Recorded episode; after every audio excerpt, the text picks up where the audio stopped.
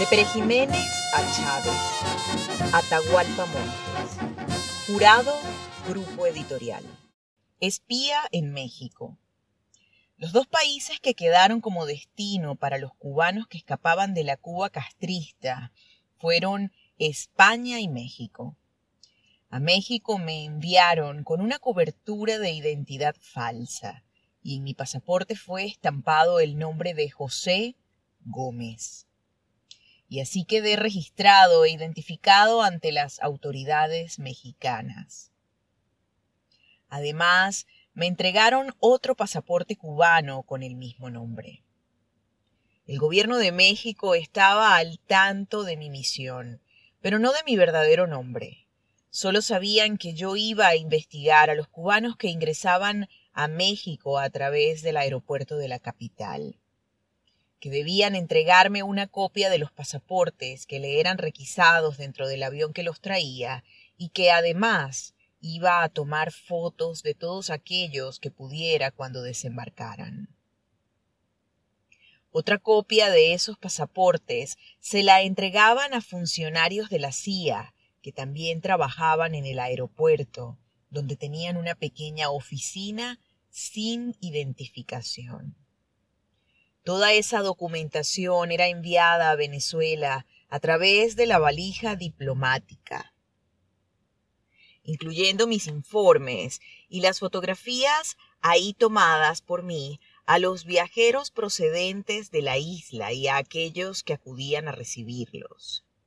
En Ciudad México permanecí durante nueve meses hasta que fui trasladado a Miami y posteriormente regresé a Venezuela.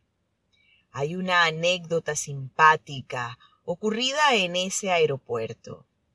Luis Vera Gómez era viceministro de Relaciones Interiores y su hijo, Luisito, amigo y compañero mío de la policía, había contraído nupcias con Atenaida Sánchez, hermana del afamado cantante venezolano Alfredo Sánchez Luna, Alfredo Sadel.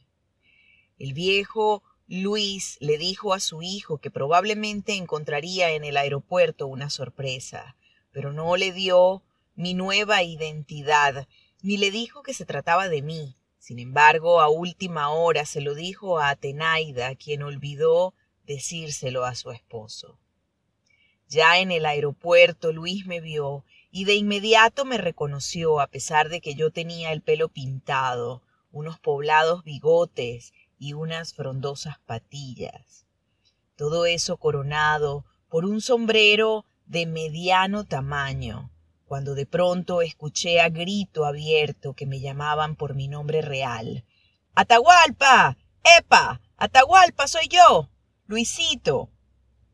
Yo lo vi y traté de salir del aeropuerto lo más rápido que podía sin llamar la atención, pero él seguía llamándome a gritos hasta que su mujer le dijo, No, Luis, ese es José Gómez, a lo que el maracucho le respondió también a gritos, ¿qué José Gómez ni qué José Gómez? Ese es Atahualpa Montes donde vaya. Logré escabullirme y horas después lo contacté discretamente y nos reunimos en su hotel, riéndonos a carcajadas por lo ocurrido en el aeropuerto.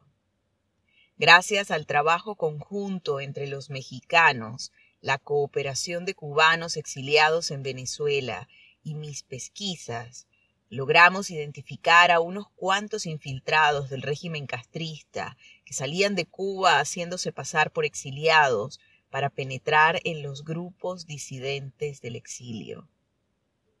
También se reclutaron a algunos que posteriormente trabajaron bajo mis órdenes en México, suministrándome información sobre las actividades desarrolladas por algunos de ellos y que era transmitida a Venezuela desde donde era retransmitida a la CIA. De Pere Jiménez a Chávez, Atahualpa Montes. Jurado, Grupo Editorial.